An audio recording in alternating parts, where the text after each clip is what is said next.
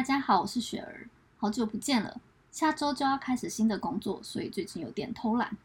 当初这个电台会叫做“慢慢听我说”，就是因为我创立这个电台的时候，有一个重要的伙伴慢慢。那这边也请慢慢跟大家打个招呼。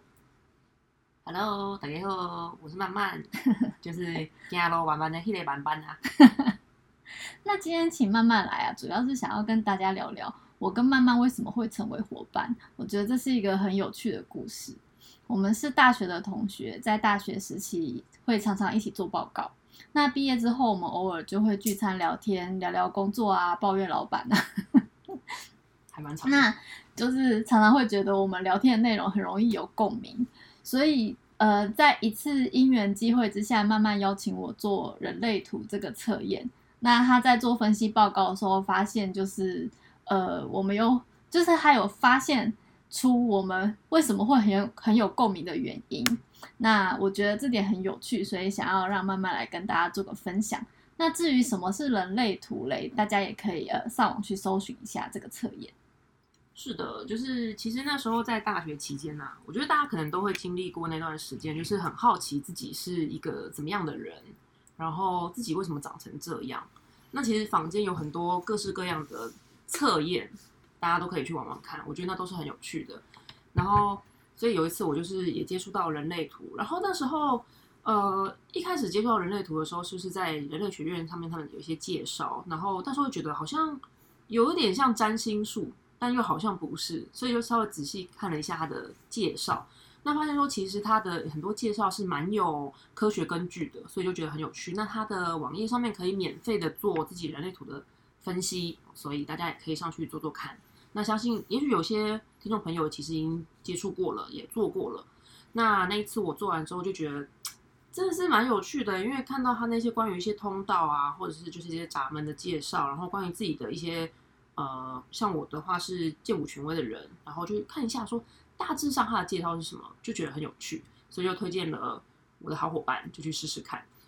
那从中间我们发现了什么呢？其实就是他做完他的人类图都要分享给我，然后我就把我们俩，我不知道当初是哪里来的，就是灵灵光一闪，我就把我们俩人类图叠在一起看，就发现一个很有趣的事情是，我们两个人的喉咙中心是重叠的，然后剩下的部分我们其实就是很互补的，就是他有亮，我的没亮，然后我有亮，他没亮。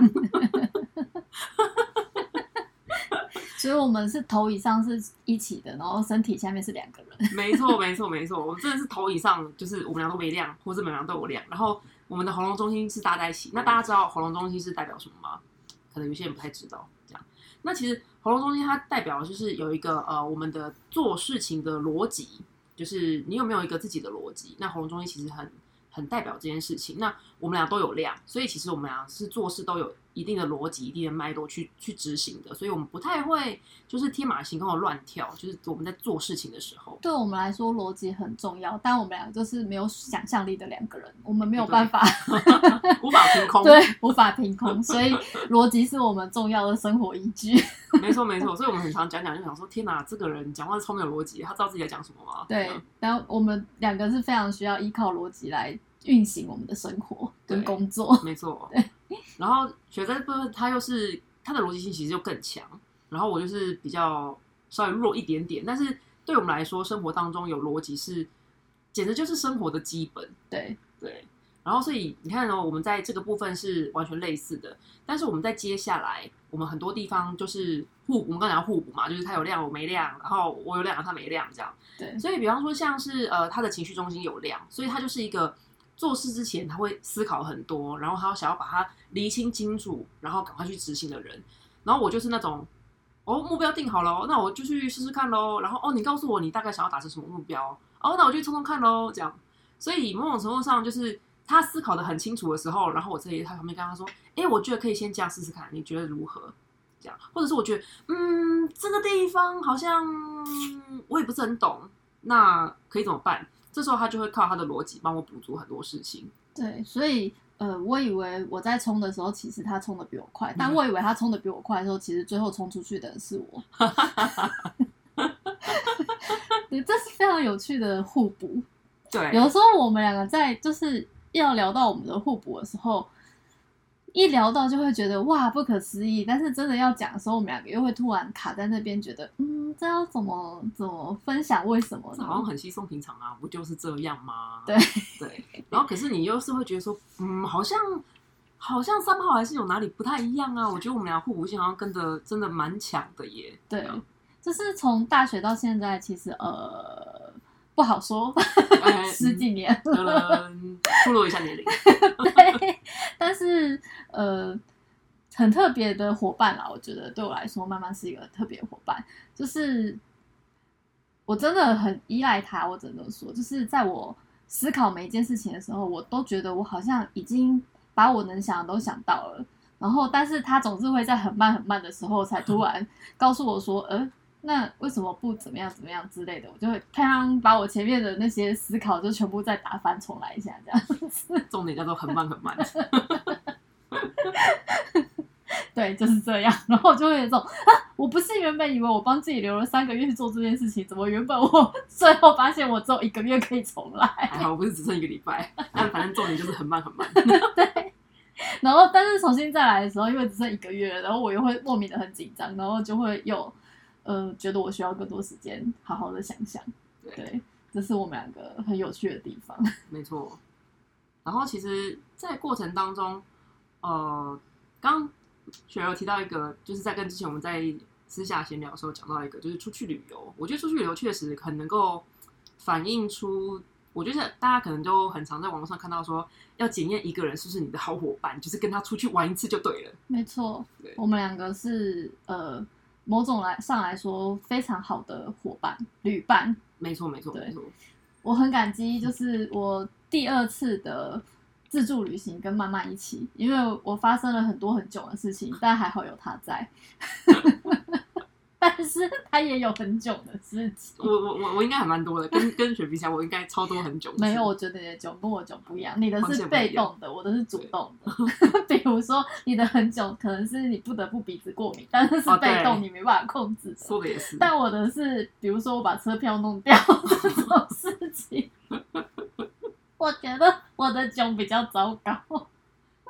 但我们都很顺利的度过了，然后我们其实不太因为这件事情争吵。对，就是很感激的点就在这里，就是你知道车票弄丢的当下，其实真的是很惊慌，但是你就是非常需要一个冷静的人在你旁边，让让你觉得这件事情好像还有就是慢慢来，会处理好的，然后你不会不会受到责难，你不会被骂。对对对对，如果这个时候旁边还出现责骂声，真的是太糟糕了，翻桌。对，所以。就是很感激，就是不管我们两个碰到什么事情，然后我们可以一起度过，觉得这是最棒的事情。对，没错。然后其实呃，不过也是要先跟大家讲一下，就是我们两个这种默契哦，就是像我们刚刚讲到出游，我们不是马上就是挑战很难的难度，我们也是慢慢累积起来的。对，从什么先是一日游啊？啊，对，其实我们之前还去过花莲，然后去过很多地方，对对对，对。然后所以我们也是觉得，哎，去日本的时候，我就我就觉得说，哎，我是就应该要找他吧。对，很感谢被肯定这样子，对，所以也是跟听众朋友分享，千千万不要觉得好像就是他了，然后你就很贸然的跟他定了什么出国的七天六夜，你觉得会很可怕，真的没错。嗯，好，不好的故事我就不在这边分享。对，这也是有些心得跟大家分享，就是说你可以先从半日游、一日游，然后真的觉得 OK 了，然后开始两日，然后三日，然后我们从国内，然后慢慢进阶到国外。对，所以他那时候邀请我国外的时候，我也有点就哦，天哪，有点压抑，竟然会邀请我一起出国。因为讲到国内游，这距离我们又更遥远。诶，这样一讲，我又就是有更多的回忆。毕竟疫情的关系，真的很久没有出国了。对。就是在更在我们去日本更早之前，我们两个应该去过两次以上的花莲吧？对，对，我们也一起度过非常多的难关。我们 我们曾经在花莲的那个海岸线的北回归线，哪里没有？不是，是你把钥匙锁在车厢里，而且我们是淋着大雨，我们是淋着大雨，就是等于是划着小船到了那个，就是骑摩托车在大雨中，感觉像在划小船。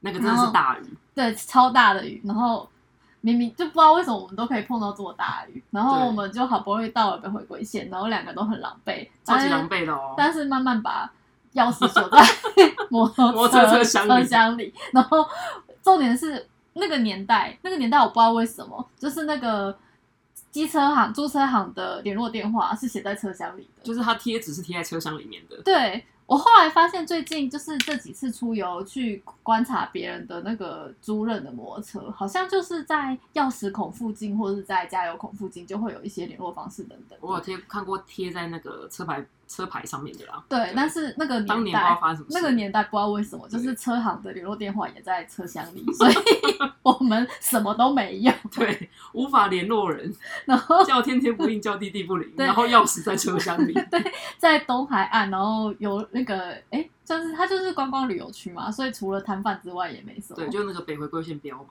对，然后我们两个就窝在路边挖车厢，狼狈到不行。没错，还要学的手够细，想尽办法，我们还在那边摇车，对，想尽办法把我钥匙摇出来。但是就是我觉得就是一起度过这些难关，然后才会觉更加觉得这个旅伴是不可多得的，然后也才会有一起出国的勇气啦。我觉得就是不要看好像都是只有某一个人囧，就是其实都会有互相的时候，然后没错，然后就是互相照顾，而且真的第一时间你都不会感受到责骂或者是责备，我们会一起大笑，对，会 一起笑对方。我怎么会把钥匙锁在里面？然后就说，哈哈，对啊，你怎么会把钥匙丢在里面？然后猪头，然后打开车厢，发现那个车行电话那一瞬间，我们俩一直大笑说，谁要把这东西贴在这啊？有什么用啊？对，没错，就是欢乐的度过啊、而且也要很感谢他配合我，就是因为喜欢的东西，就是好不容易去了花莲，你可能只有六餐或者是四五餐的时间，但是有两餐却要吃一样的东西，这也是个经典。对，所以就是这种旅伴要好好珍惜，要好好珍惜。没错，没错，那没错。我觉得就是很多很多的经历，毕竟这么多年的朋友，我觉得，呃，有很多时候我有不同的朋友会在不同的时候出现陪伴我。那我觉得有趣的是，当你跟他们相处久了，你可能自己心里也会默默去划分，有哪些话题你会想跟哪些人聊，有哪些事情你可能会告诉某些人，你碰到什么难关的时候，你会想要跟哪些人一起走。那，嗯，慢慢算是很特别，因为他很难找。走太慢，不好意思。他可能在台北，我还在花莲啊。哎，他可是这个年代少有的会把手机忘在家里三天的人。哎，他有一次把手机放在别人的车子上面，然后放了三天，然后我找不到他的到什么程度，到我传 FB 讯息给他妹妹，问他说：“你姐还活着吗？你姐还好吗 对，这就是很特别。反正我就是一个没有被手机绑架的人，但我真的超常忘记手机的。？”对，所以呃，从大学的时候他就不是一个很好找的人，就是 MSN 就找不到人啦，然后 到后来当年 MSN 的时代。到后来那个现在手机找不到人啊，当然反正就是只要我们两个可以聚在一起，就是。哎，我们可能比预计九点要离开捷运站，但是可能发现九点半到十点，我们俩还站在月对对，还台，站在月台，站在月 站在月台又聊了一个小对时。没错，嗯，就是有聊不完的话题，然后就是，然后重点是，好像就是很能够理解对方在讲的东西是什么。对，刚刚在预录前，我们两个针对共鸣这件事情有了一番小讨论，因为呃，我一直就是想要跟大家聊，就是我跟他很有共鸣这件事情，但是他要我举例的时候，其实我也想了很久然举不，出个什么所以然。对，就是呃，我觉得“共鸣”这两个字非常贴切，但是要我去定义它，我又很难告诉大家为什么我觉得我们两个的相处是一种共鸣。就是就像他讲的，可能头部以上我们真的是长得一样，嗯但是呃下半身又是互补的，这这这很有趣。前阵子很流行那个九宫格嘛，啊，对对对对，我们两个有一个 L 型是完全一样的，倒 L，倒 L，对我们两个的倒 L 是长得完全一样，我也觉得这点真的很有趣。很妙。对，但是我们的另外一面又完全不一样。因为有些人很常，大家很常听到什么同性相斥、异性相吸对这样，对。但是，嗯，我我自己个人的经验比较像是说，如果你今天要找一个伙伴，不管他是你的伴侣，或者是他是你工作上的伙伴，或是等等等，就是你要找一个伴，你完你不能够跟他是完完全全的异性相吸，就是你们俩不能是全然互补，你们一定要有一个地方是共同的，可能你们有共同兴趣、共同话题、共同爱好等等等等，一定要有一个地方相同，然后剩下的地方再去互补，比较不会有问题。好，个人的建议这样。对啊，对，就是我们一定都有各自的生活圈、各自的朋友，可是当我们两个在一起的时候，就是会对，有不同的火花。我觉得这点很有趣。没错。那为什么我会一直很想要他当我的伙伴？在这一点，就是从，哎，其实我真的觉得这真的也是很有趣。我那时候在做某一份工作，呃，我之前有跟大家聊过，就是我做那份工作，他对我影响很大，碰到就是我觉得对我改变很大老板，就是那个考我英文的老板。那就是那份工作，我其实也是做了蛮多年。那中间速度，我都会开玩笑的跟慢慢说，哎，你要不要来当我的同事啊？哎，你觉得就是哦？我觉得你好适合当我的同事。哎，我觉得我好需要你跟我一起做这个专案。哎，我觉得如果这个专案有你在，我一定会就是更好，可以处理的更好。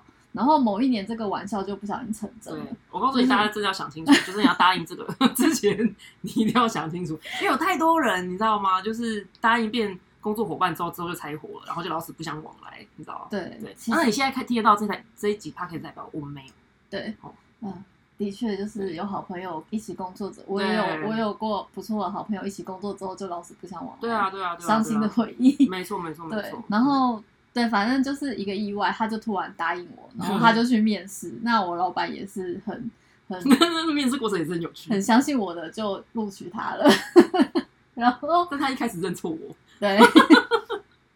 然后反正我们就也就成了同事嘛。那其实老板有点刻意的不想把我们两个放在同一个部门，但是我们两个实在是吸力太强了。就是我们虽然不在同一个部门，但是我们还是会一起去处理各各种问题。我们是那种二十公斤的强力磁铁，知道吗？吸力有二十公斤。我们明就在不同的部门，但是我们最后都会把事情搞在一起。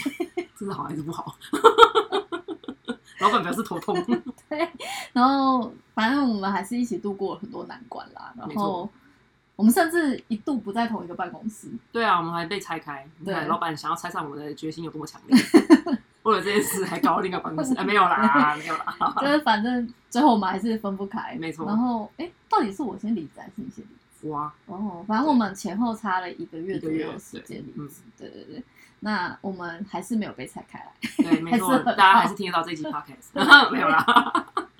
那那只是他真的入职之后，也算是我们除了大学的合作之后，在职场上第一次再度合作。嗯，那呃，在那一次的工作经验中，我觉得我比较是冲在前面的人，因为毕竟我做比较久了嘛，在那边久了，很多事情对我来说也很上手，或者是理所当然他应该怎么做。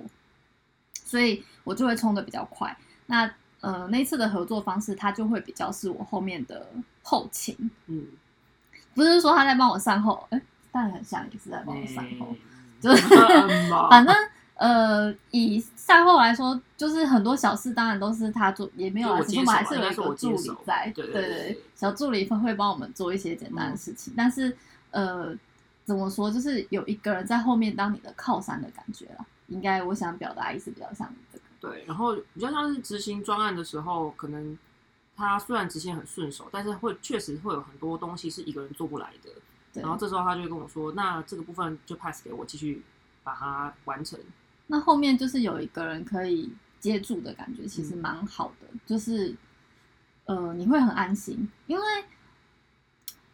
不是每一个伙伴你可能都有办法那么安心。我觉得，那就是。这种安心的感觉，就是会让我觉得我们是非常好合作伙伴的原因。就是我们大概都能够知道彼此的能力在哪里，然后你可以安心到什么程度。那或者是大概也可以预知到，哎，这个部分可能他不擅长，我们可以在什么时候适时的伸出援手。我觉得这部分，呃，我有一个很好的朋友，他跟我也是在工作上认识的，我跟他真的也是非常好。那但是他就是会比较埋头自己做事的人，所以呃，就是因为跟他蛮好的，有的时候我会不知道要从何去接住他做不来的事情，就是会想帮忙，但你不知道从何下手。但我跟妈妈的默契就会比较是在，因为我们互相大概知道什么时候对方会需要帮忙，这个比较知道，所以就比较不会遗漏对方的的状态。那我觉得这个就是我们两个会觉得非常互补的原因。没错，就是我觉得还有个重点，像刚刚提到那个例子，就是说，其实他会很快知道我的状况，所以他会直接问我说：“你有没有需要帮忙？”对，就是比较能够在该抓到对方需要帮忙的时候抓到。我对觉得这个感觉，呃，两个人都会觉得比较舒服。没错，嗯因为有时候其实是可能我没有意识到我需要帮忙的，嗯，对，因为毕竟人家在工作当中都会有一种啊，我就是要想办法把它完成嗯这样子，对。但是他是可以在这个之前，他已经看到我可能快要不行的那个征兆啊，其实才只是征兆出现而已，他就会问我说：“哎、那这个可以怎么帮你弄吗？”对这，样对，就是，嗯，这这个也是，就是为什么我会很感慨想起另外一个朋友原因就在这，因为我就是他就是真的让我看不出他哪里需要帮忙，但是等到我真的抓到他需要帮忙的时候，其实通常都来不及，那就会觉得比较难过，就是他也很辛苦，但是我我也会觉得有点辛苦的是，我觉得我想帮忙，但我不知道该怎么帮忙，所以呃，我会觉得慢慢是一个很好的合作伙伴，真的是从各方面来说，都觉得是不可或缺的啦。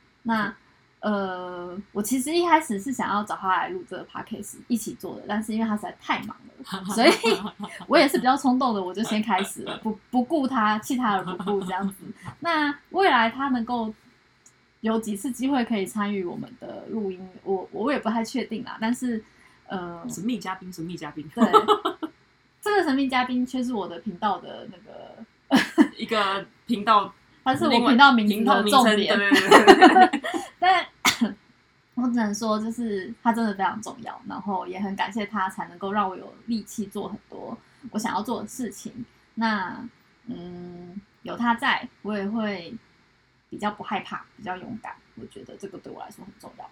嗯，一个心理谱系，大家千万不要觉得羡慕，我觉得也是可以有机会找到这样的伙伴的。对，我觉得每个人可能可以看看自己的身边，稍微观察一下，可能都会有一个不错的伙伴。没错对，必要时就是叫他去做人类图，啊没有啦。可以观察一下有没有那个可以互相重叠的部分。没错，没错，没错，没错。嗯嗯啊，然后就开始那个半日游、一日游，知道吗？对，很感谢大家的收听。那我们今天应该节目差不多到这边。哎呦，好，那有机会的话，下次再请妈妈来跟我们聊聊喽。大没问题，家拜拜，拜拜。